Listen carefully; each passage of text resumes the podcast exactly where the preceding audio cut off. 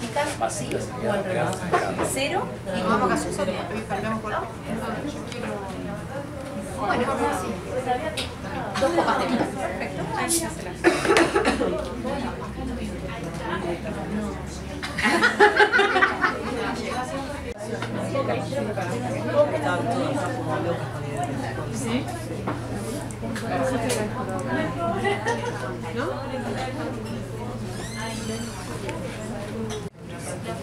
Yo les va a capar. Se me entiende.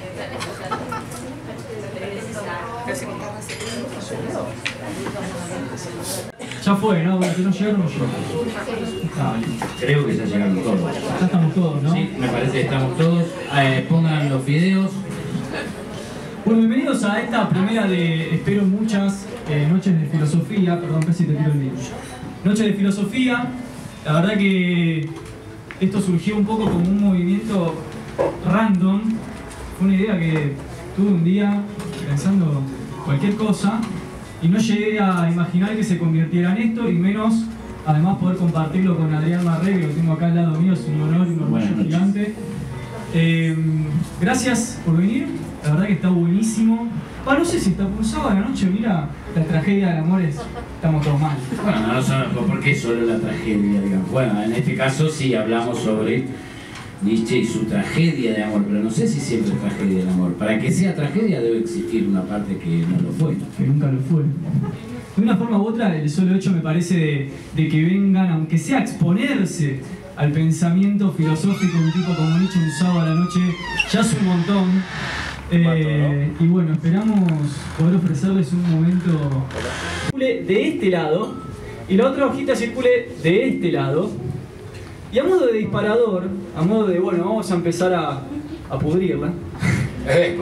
Vamos a empezar a pudrirla. Eh, anoten rápidamente, eh, pero muy cortito, me acopla de este lado. Vamos a bajar la tecla, Ahí está. Ahí Como que me da un poquito. ¿Es el tuyo o el mío? No sé. Circula la, la hoja, una palabra que se le venga a la cabeza acerca de, vamos a decirlo así, un sinónimo acerca del amor. Un sinónimo. ¿Sí? La que quieran, la llenen. Vuelta a la hoja y el otro pone, ¿no? Como para no guiarse, como para no estar eh, esas. Muy bien. Ahí va, Eh, ahí va, ahí va, perfecto. Esas van circulando y ahí ponen un sinónimo del amor. Y lo dan vuelta, si no mira el, compañero de al lado, si no se copien. Eh, supongo hay muchas palabras que van a aparecer. Luz Salomé, Nietzsche, ¿sí? Ahí está. Luz Salomé, Nietzsche, ¿y por qué hay más genios que enamorados? ¿Sí? Y esa hojita que va a circular un poco va a quedar incluida de eso, dentro de esa pregunta. Y yo diría, ¿cómo podemos abordar ese, ese tema? ¿Quién es Luz Salomé? ¿Quién es Nietzsche? Para los que vieron el flyer, la presentación. Y la pregunta picante, ¿no? ¿Por qué nosotros queremos sostener que hay más genios, hay más genialidad en el mundo, perfecto, que enamorados o amor? ¿Cómo se diría? Un estudio que nos dé exactamente la cantidad de enamorados y la cantidad de genios que hay en el mundo. Claro, ¿se puede medir eso? Porque es como esa, ese paradigma como muy burgués, ¿no? Yo lo mediría en base a la frustración. ¿Te molesta que me vino? No, no, no, no, no, es una charla. En una charla yo tomo vino. Eh, se me va a tildar de borracho, ¿no? Eh, pero, pero me parece que justamente pasa por eso, ¿no? Que, que- que sucede que es mucho más fácil ser genio que estar enamorado. Bien, a ver, ahí acabamos de tirar una primera idea de esta noche de filosofía, entonces parecería ser, o al menos nosotros queremos sostener, y entonces por eso es que parece ser, porque lo sostenemos nosotros, Totalmente. que de alguna manera vamos a ver por qué, y con qué argumentos y con qué ideas podemos llegar a afirmar que habría más genios que enamorados, porque parecería ser más fácil. Parecería ser más fácil ser más genio que enamorado. Ah, es mucho más fácil, no es que parecería. Yo lo sostengo totalmente. Es mucho más fácil ser un genio enfrentarse a la frustración científica que enfrentarse a la frustración del amor, del cotidiano. Duele mucho más. Digo yo, no sé. Sí, a ver, el dolor caracteriza la esencia del amor, pero lo importante me parece acá es que de alguna forma, de alguna forma caractericemos qué habla, de qué pensamos eh, cuando nos referimos al dolor en el amor. Me parece que la figura de Nietzsche, que fue un poco la, la- presencia de esta primera presentación, tiene como objetivo estudiar no el, el dolor en el amor, porque el dolor en el amor es algo que es casi trivial afirmarlo. Todos sabemos que hay dolor en el amor. La pregunta es, ¿en qué sentido hay tragedia en el amor? Eh, como saben, vamos a hablar de filosofía y de Nietzsche. Y para que esto no sea una tragedia, ya vamos sacando la comida porque ya está. Porque con la panza llena se piensa mejor. Está perfecto. Así que mientras nosotros sacamos la cena, ustedes. Fantástico, bien, se viene la cena, bien. Se viene la cena. Se piensa mejor con el, con el estómago lleno. Yo quería incluir para esta noche, a medida que vamos avanzando en la, en la charla, en esta breve, en esta breve charla de filosofía, en este diálogo, eh, yo quería ir, me tomé el trabajo de hacer una, una cierta selección de algunos fragmentos, de algunos textos, que la idea de que esté en la pantalla es que a medida que algunas cosas las vamos a ir leyendo juntos y compartiendo y debatiendo, ustedes también, los que no tienen más de 1,5 en los lentes, lleguen a verlo desde la Yo no podría sin los lentes, pero bueno, los que llegan, yo lo voy a ir subrayando con el mouse.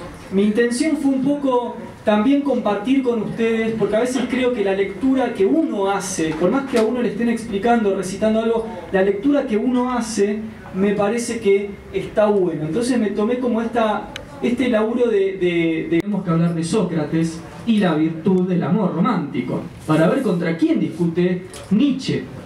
Nietzsche es un filósofo que discute con una tradición, para los que eh, no, no lo hayan nombrado, escuchado nombrar, es un filósofo que escribe allá por el siglo XIX y que discute contra una tradición entera. Se planta contra por lo menos 1800, 1900 años de desarrollo del pensamiento filosófico occidental y aparte lo hacen de vertientes filosóficas de hasta aquel momento, se las carga, se las lleva puestas, él quiere justamente derribar, o sea, poner en jaque y derribar las grandes categorías, los grandes valores que nuestra cultura La moral. la moral, entre ellos el amor. Todos sabemos que nuestra cultura está diagramada por una serie de grandes valores, el amor, la libertad, la democracia. Sí, pero bueno, uno puede decirle amor, pero ahí eh, se abren un montón de cosas, eh, profesor. Por supuesto, y vamos a ver en qué sentido se abren un montón de cosas, porque lo que está bueno y lo que habíamos preparado para la noche de filosofía de hoy es justamente esta discusión que se da, esta dialéctica entre Nietzsche como crítico, como filósofo romántico crítico, y todo el resto de la tradición. Y ahí se abre todo un abanico de cuestiones. Así que, si les parece bien, ¿las hojas están circulando? ¿Y la comida?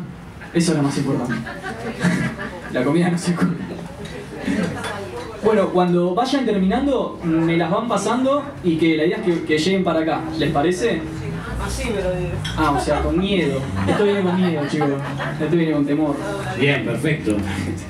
Eh, digamos No que, no, no, sería casi como un bandoneón, un acordeón, ¿no? Y, y ahí me habla un poco del tango, del dolor, ¿no? Que hay en el amor. Venga, te fuiste de casa, ¿no? Esta cosa do- dolorosa que existe también en el amor romántico, ¿no?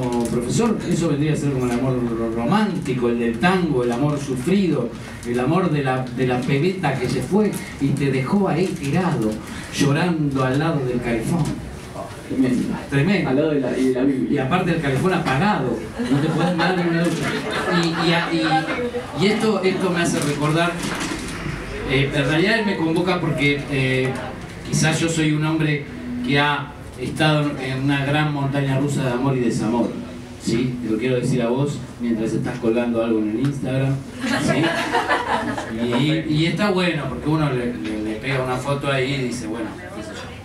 Eh, y recuerdo, ¿no? Esto del calefón apagado, una vez me separé. Una de tantas. Eh, no, no te rías, no te rías. Eh, ah, te identificas. Y bueno, me tuve que ir a vivir a una oficinita. Sí, profesor, me tuve que ir a vivir a una oficinita que me prestaron ahí. Y bueno, un día me tenía que bañar, ¿no? Eh, eso son cosas que pasan en el ser humano, se baña. Y, y en ese momento, sufrido, dolorido, lo, uno, lo, lo peor que puede pasar es que no le salga el agua caliente a uno, ¿no? Bueno, en este caso el agua caliente salía tibia, lo cual no era tan terrible, me daba cierta esperanza para decir el amor existe, solamente hoy estoy, eh, solamente. Y cuando abro el agua, que ni siquiera, y esta es la imagen más patética del amor, ¿sí? ni siquiera había la roseta, ¿sí? estaba directamente el agujero de la pared por donde debería salir el agua abro y comienzo a bañarme con ese agua tibia. Quizás lo tibio de ese amor que había quedado ya no era caldoso y caliente ese amor. Y comienzo a bañarme diciendo, bueno, por lo menos puedo bañarme con agua tibia. Y no es que el agua se enfrió, el agua dejó de salir y empezó a caer solamente un hilito por la pared. Yo enjabonado ya, tratando de ponerme contra la pared sacando. Y quizás es eso el amor, ¿no? Mira, Estar contra la pared. Y aparte está diciendo un par de cosas muy interesantes. Dijo tibieza, administración del caudal de agua. Todas categorías totalmente que Nietzsche quiere destruir. Bueno, los románticos son estos, son tibios, no tienen anhelo, no tienen intensidad, no sufren mucho pero tampoco padecen mucho. Mire, le leo acá tengo una. No sé si alguien leyó El hombre mediocre de José Ingenieros, un gran, gran texto de principio del siglo XX. José Ingeniero fue un, antropólogo, filósofo, literato argentino que fue el primero en traer a Nietzsche a la Argentina. El primero en hacer una interpretación, vamos a decir, criolla de la- del pensamiento nietzscheano aquí en, en Argentina. José Ingeniero se escribe El hombre mediocre, tratando de alguna forma de traducir a Nietzsche a eh, el tipo común, con respecto al tipo común eh, de acá del país porteño, ¿no? El, el- el clase media burgués de aquella época. Entonces dice en el hombre mediocre, que es esto, ni mucho ni poco, ni sufre mucho ni goza demasiado, dice el hombre incapaz de alentar nobles pasiones, esquiva el amor como si fuera un abismo, prefiere la compra tranquila a la conquista compromet- comprometedora. Ignora las supremas virtudes del amor e ignora que el amor es ensueño, anhelo, peligro, toda la imaginación convergiendo al embellecimiento del instinto y no simple vértigo brutal de los sentidos. Los ingenieros trae esa frase. Sí, sí, pueden largarlo así, va, a mí, a, mí me hizo. El amor como arrojo, ¿no? Como anhelo, Sí, sí, como, sí. Un, como un instinto casi artístico. Perdón, si el amor no te saca del cotidiano, ¿para qué está el amor? Si el amor no es ruptura, si no es un quiebre, entonces para estos tipos es azúcar, no es amor. Entonces, me parece interesante que con estas categorías empecemos a distinguir el amor azucarado, que es lo que parecería ser que está hoy por hoy oficializado, Rompe con la dulzura. Claro, del amor en un sentido nietzscheano. O sea, ¿en qué sentido podemos decir que Nietzsche cuando conoce a Luz Salomé se enamora? Ah, Bueno, entonces vamos, vam- vamos a eso, vamos, Vamos a eso. Vamos a eso. Yo quisiera- Eh, eh, eh, ah, quisiera antes- Quisiera leer lo que tenemos acá, algunos, algunas palabras rápidas. O sea, empezaron a comer, olvidate. Empezaron a- ¿Quieren que sigamos en media hora? Vos decís que, que- Pasta de vino. Ok, Seguimos charlando mientras... Pueden pensar mientras abren la boca e introducen un trozo de carne. Yo quiero saber por qué no llega allá ¿viste? Que- que- Bueno, ya, ya va a llegar, ya va, para a llegar, ya va a llegar. Quizás porque nosotros tenemos que hablar y entonces... Claro. Eh, El que toca nunca amor- baila. Bien, dice, el amor, leo algunas. Felicidad. El amor es pasión que le da entusiasmo a la vida. Placer. Caos. Oh. ¿Placer y caos lo pusieron juntos? No, estás ahí con una distancia prudencial entre uno y otro. Ah, sí, perfecto. es lo que dura la relación, Sí. ¿no? Algo, placer. Claro, placer, Caos. caos. a veces estamos mucho más cercanos, a veces Claro. es, oh, Y una carita triste oh, caos. claro, y uno está esperando, uy, ¿cuándo llega el caos? ¿Cuándo placer? Compañía. Este está al revés. Este es un. Está en contra, ¿no? Espejo. Está lo bueno. El amor como espejo. Bueno. Te va cambiando con el tiempo, ¿no? Señoras y señores, al, al principio yo veo ciertos tortolitos que de pronto están comiendo y se dan de comer en la boca y después eso va cambiando, ¿no? El tenedor ya no va a esa boca, va hacia la de uno, pero hay cierta entrega, ¿no? Hay cierta entrega, deja que yo pago, de última puede ser esa entrega, Una entrega monetaria. lo que sea, digamos, ¿no? Pero va, va, va mutando, va mutando con el tiempo, ¿no? Bueno, eh, creo que lo que estaba bueno de las, de las hojas es que de alguna forma eh, al momento de llevar adelante esta noche de filosofía, no caer en el cliché de hablar acerca o filosóficamente o reflexionar filosóficamente acerca del amor, no es la intención de hoy, sino de la tragedia. Nuevamente, quiero Pero entonces, reiterar, la entonces, tragedia. entonces me trajo engañado si usted no me va a hablar de amor. Le prometí, encima ni vino, el vino lo trajo usted. El, el vino, eh, sí, es verdad, es, es verdad. Bien, Nietzsche es un autor que se encuadra, vamos a, a, un- a una cierta idea para, para leer algunas cosas de Nietzsche. Eh, Nietzsche es un autor muy crítico, como decíamos antes, de muchas grandes categorías culturales de nuestra época, entre ellas el amor.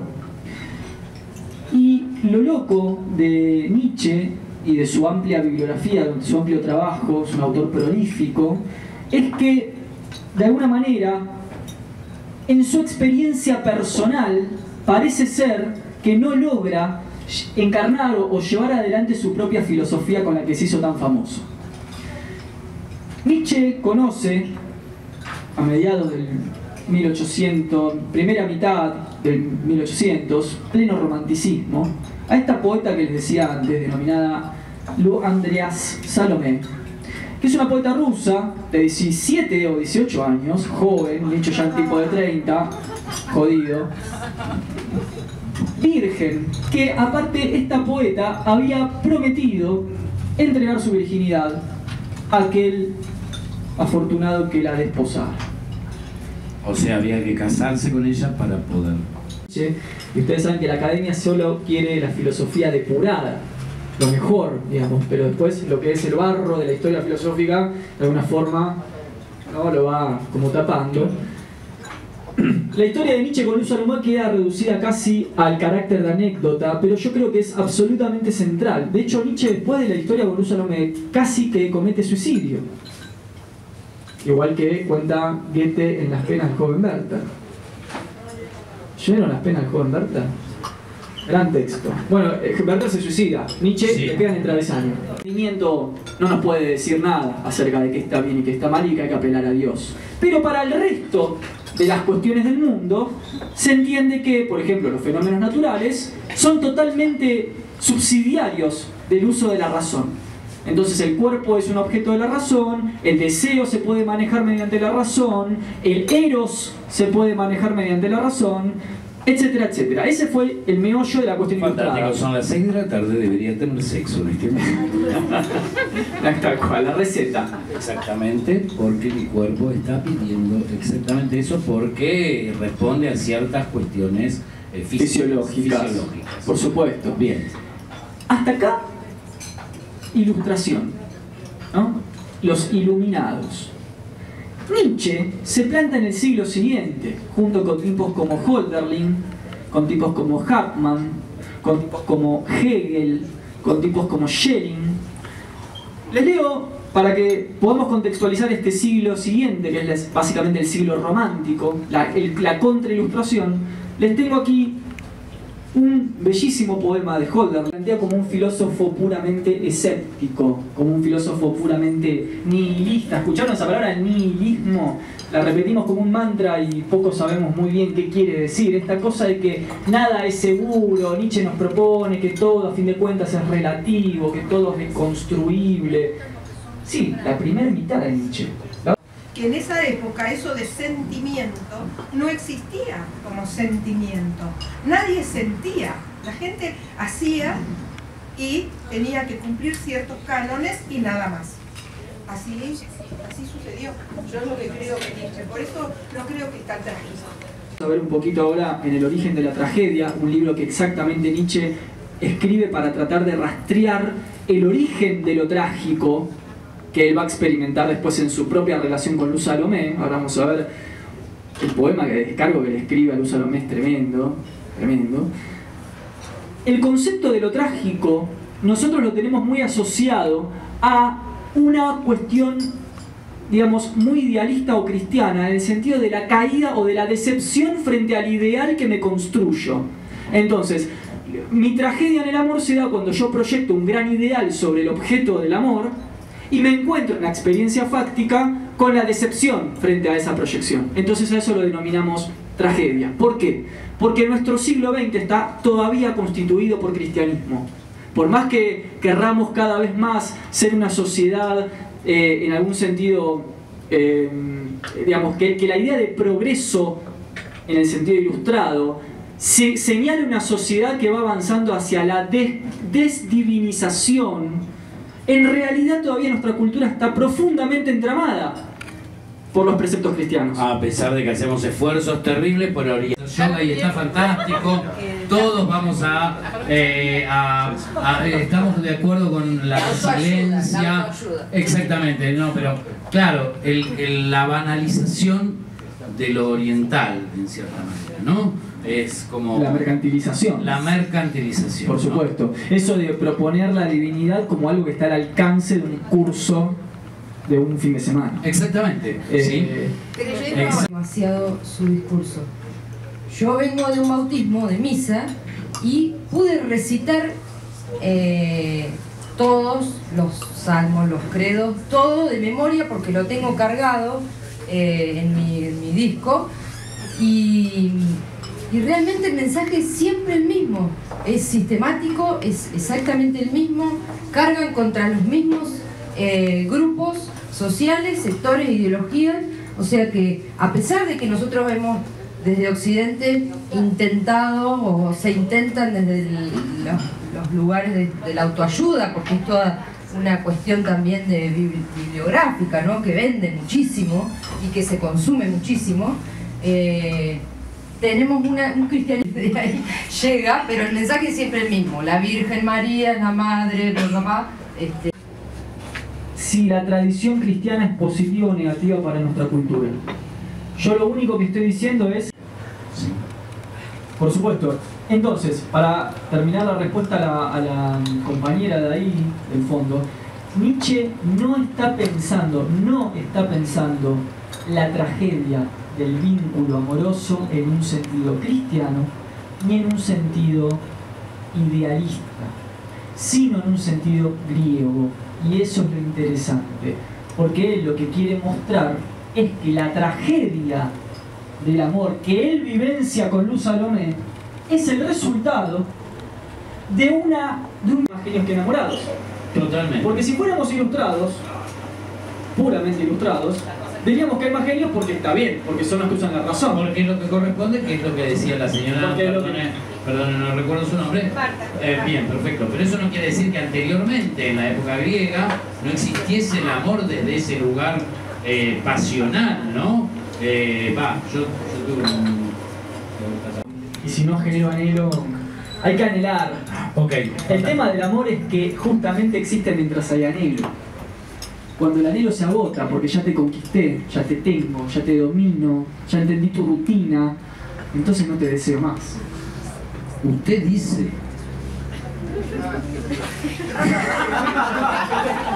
Eso es palabra. O sea, esto es lo que me va a dar hoy.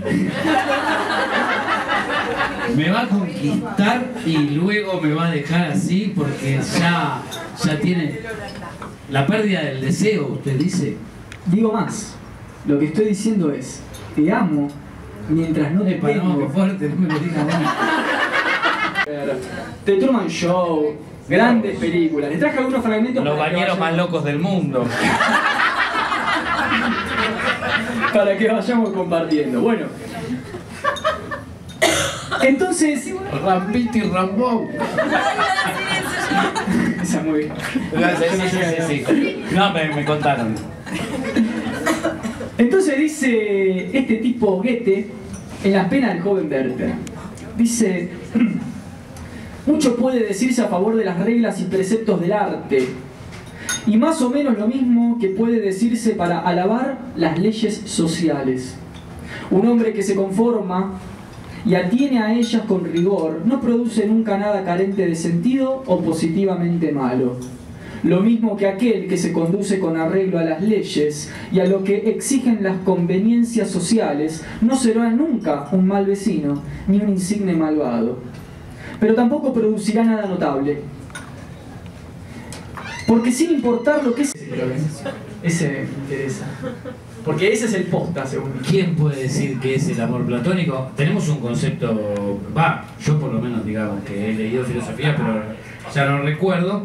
Tenemos un concepto como básico, ¿no? El amor platónico, lo que le dicen, lo que uno le cuenta a los chicos o lo que mismo dicen los chicos, los adolescentes, ¿no? Tengo un amor platónico, ¿no?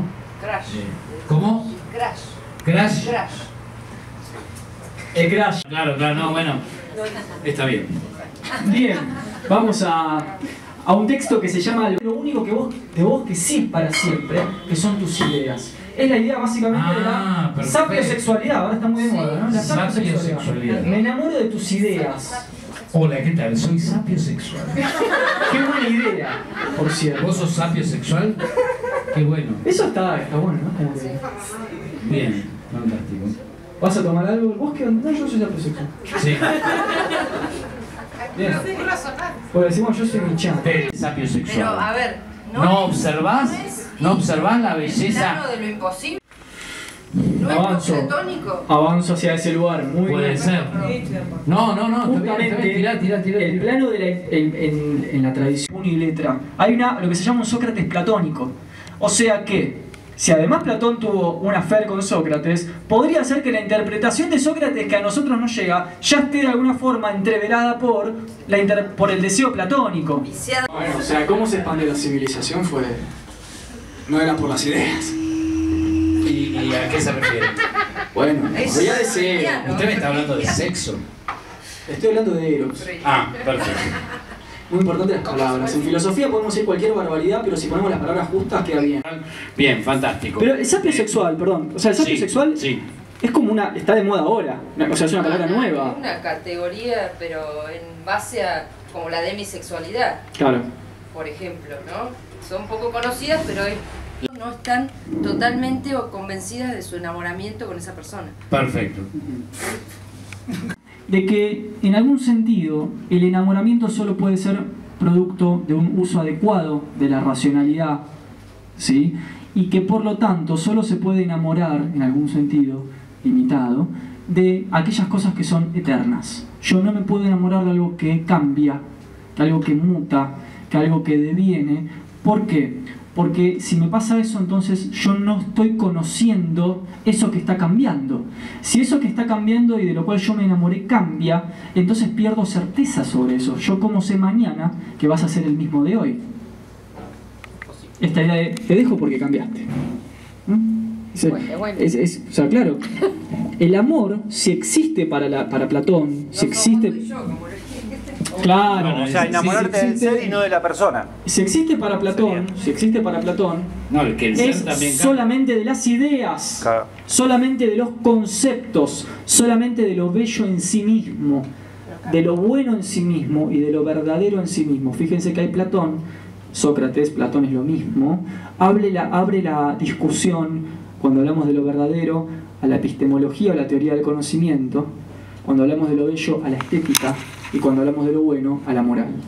Entonces, en ese sentido, Platón lo que está queriendo decir a través de Sócrates es, ok, vos pensás que te enamoraste cuando conoces a una persona, pero en realidad eso es una pulsión empírica que tenés con su cuerpo. Eso cambia rápidamente, por lo tanto no lo podés fijar y no lo podés conocer. Entonces, lo que te queda es lo otro. Las ideas que esa persona amada tiene en su espíritu. O sea, en términos comunes, divide como un cierto enamoramiento de lo que es el amor profundo. Bien, y acá me interesa que hagamos un parate importante, porque acá está el problema. Los griegos, criticando durante toda su bibliografía, Bueno, porque en él conviven, como dice Nietzsche, lo dionisíaco y lo apolíneo. Y ahora vamos a ver en qué sentido, vamos a ver este fragmento, donde esta convivencia del intelecto con el cuerpo y los deseos se ve eh, de una forma pixelada, pero bueno, se entiende la idea. No es posible amar.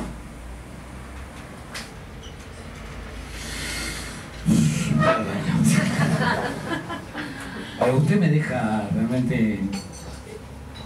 ¿Cómo hace usted para amar? Después de haber leído tanto. ¿Eh? Hace. Está condicionando. No, bueno, ¿por Usted me qué? pone en una situación. Oh, ahora usted me va a decir, es fácil amar porque mire lo que es. Yo, claro, ¿no? O sea, yo explico a Nietzsche, pero no sé si soy un nietzscheano. No, no, no, no, no, bueno, está bien, está bien. Hay una cuestión que se resuelve en el día a día que tiene sus propias reglas también. Claro, porque toda esta charla que nosotros estamos teniendo viene Doña Rosa, como solían decirle, o Don Quique, eh, el, del- el del taller, y me dice, pero, pero ¿qué me estás diciendo? Yo llego a casa, tengo los quilombo, tengo que pagar la luz, el gas, ¿qué me vas a hablar de amor? ¿No? ¿Qué me vas a hablar de amor? Eso está muy bueno, ¿sabe por qué, doctor? Porque también es interesante meter la cuestión de la tragedia amorosa dentro de un contexto social y político en ese sentido. Es decir, estos tipos reflexionan sobre muchas cuestiones porque no tienen problemas económicos, no tienen carencias. El Chepón está escribiendo ahí y punto. ¿Qué pasa en la cotidianidad brutal? En la rutina del día a día, cuando más esa rutina está pletórica de carencias y de faltas y de problemas diarios, estas reflexiones se tornan nebulosas. Para algunos sin duda sí. Será momento de politizarlo también. De politizar el amor. ¿Hay que politizar el amor? Ah. Politizar, no. Bueno, está bastante politizado, le digo, ¿no? Hay amantes de Cristina, amantes No, de no, Macri. partidizado no. No, no, partidizado. Politizado, Politizado. politizado. Yo dije Politizado. politizado, ¿eh? Ah, partidizado. No, no, no, politizado. Fantástico. Sí, sí, está bien. No, sí. Es que el- Vemos que el banquete de Sócrates es una orgía y un banquete entre varones en una Grecia que avala la homosexualidad y la sexualización de la homosexualidad, entonces es claramente un texto político. Por supuesto, yo siempre digo en los cursos y en mis clases que si la filosofía no se la piensan coordenadas del poder, no se entiende. No se entiende la historia de la filosofía si no se la, eh, se la piensan coordenadas del poder político de turno de ese contexto histórico. No tiene sentido Descartes si no entendemos que el chabón era un protestante y escribe un texto en contra del catolicismo, que son las meditaciones metafísicas, es desbancar metafísicamente la idea de un Dios institucionalizado. Entonces, por supuesto que la filosofía es una narración política y del poder, aparte, porque estos tipos, es importante decirlo, no eran chabones que tenían que laburar 12 horas por día. Eran tipos que tenían todo el tiempo del mundo y todo el día libre porque heredaban, porque recibían, porque eran discípulos de, etcétera, etcétera, para poder escribir filosofía. Aristóteles fue el preceptor de Alejandro Magno, literalmente. ¿Qué más político eso? O sea, el que le aconsejaba cómo conquistar a Alejandro Magno era Aristóteles. Entonces, por supuesto que hay lecturas políticas en todo, en este sentido. No partidario, por supuesto Es de traer. se asocia. Eso es la definición de política. La asociación y la construcción cultural que se da a posteriori de esa asociación entre individuos. Todo lo otro son discusiones que no caben en este, en este sentido. Está bien, do- doctor, pero, pero- pero- Vamos. eh, eh, profesor, eh, Utilizamos, como utilizamos, utilizamos la palabra política En un mal sentido. en un mal sentido. Sí. Y de hecho la gente hasta tiene una aversión en general, es verdad o no es verdad, por la palabra política. Sí. ¿Por qué no destruimos esa palabra y utilizamos otra palabra que sea mucho más simple y más amena para decir el ser humano es un ser... No sé, ¿se entiende? Pero que no nos caiga mal. El problema no es la palabra política. La gente no, no le tiene ni desconfianza, ni miedo, ni pánico a la palabra política. A lo que ¿Cuántas sí personas te dicen, "No me interesa la política"? A lo que sí tienen, a, a lo que sí la gente tiene miedo es a la construcción que se hace sobre la política. Total. Se construye la política de una forma degradante, entonces a las personas del común, uno, ah, política, no, pues se robaron todo. Y no es ese el problema. Eh, Bueno, vamos a volver a Nietzsche, ¿le parece? Porque si Estoy no es totalmente de acuerdo con lo que decís.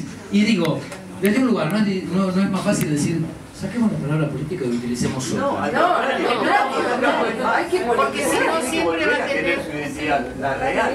Perdón, perdón, ¿les parece? No, Ya está. Sí, sí. Ya está, ya está, ya está. Ahí metemos la cuestión de la discusión. Acá. Lo tengo por ahí. Acá. ¿Cómo me genera? Uh, lo tengo en? Word, ¿viste? Cuando ¿Cómo se- me genera la intriga, eh? Cuando lees en un, doble, en un Word es como que esos segundos trágicos que el Word se apodera de tu vida, ¿viste? Porque es como Ah, lo tengo en nada, Sí, sí. la nada misma, vos decís. Ok, ahí va a abrir. Fíjense las palabras que va a usar Nietzsche para despecharse, porque aparte lo interesante es que el chabón se despecha porque la piba lo rechaza tres veces. Y no solo lo rechaza, sino que además se acuesta después con su mejor amigo. Con Rilke, poeta con el cual vivieron juntos además. Yo creo que acá hay un poco de verdad. No, En el sentido de esta última frase. No. Como que hay como un... El varón es más cagón, no se la juega toda entera. La mujer, el amor de la mujer es más sincero. Nietzsche. Nietzsche no piensa que la mujer es un ser débil o estúpido o, di- o disminuido con respecto al varón. Lo que piensa es que es un ser peligroso porque precisamente puede dominar al varón. Porque el varón representa la razón y la mujer el arte y la poesía. Y para Nietzsche el arte y la poesía excede a la razón y al concepto. Entonces lo que ve en la mujer es el peligro de la dominación del varón, porque es más astuta, no porque sea más débil. Ojo con esto, porque muchas lecturas pérfidas de Nietzsche son, ah, porque Nietzsche es misógina, porque... No. Él recupera la figura de la mujer como un problema, porque es lo único que el varón racional no puede controlar muy bien. Entonces, que lo que dice en algunas partes, más allá del bien y mal, dice a la mujer hay que tenerla bien ahí cortita porque se nos llega a liberar un toque y se pudre todo. Porque no la podemos controlar, porque tiene una fuerza incontrolable, porque tiene una fuerza artística y porque es una fuerza de renuncia total. Por eso dice la mujer se entrega totalmente, el varón no. Y eso no es una virtud, eso lo está pensando en el sentido que el varón es medio cagón. Ojo con esto. Vamos a leer a Nietzsche bien. Bueno, ahí avanza un poquito. No. Bien. Gracias chicos.